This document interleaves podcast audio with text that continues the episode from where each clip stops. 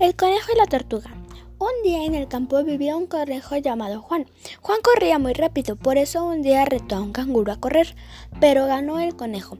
Hasta que un día vio en su pueblo a una tortuga y le dijo, oye, a ti te reto a que te corras conmigo. Se burló de él. La tortuga aceptó. Llegó el gran día y empezaron a correr. El conejo iba súper adelantado y la tortuga iba muy atrás, casi empezando. Al momento de que el conejo se cansó, dijo, ¡puf! La tortuga va muy atrás, descansaré. Se durmió una hora.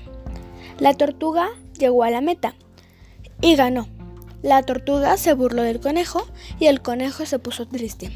Moraleja, trata a las personas como quieres que te traten a ti.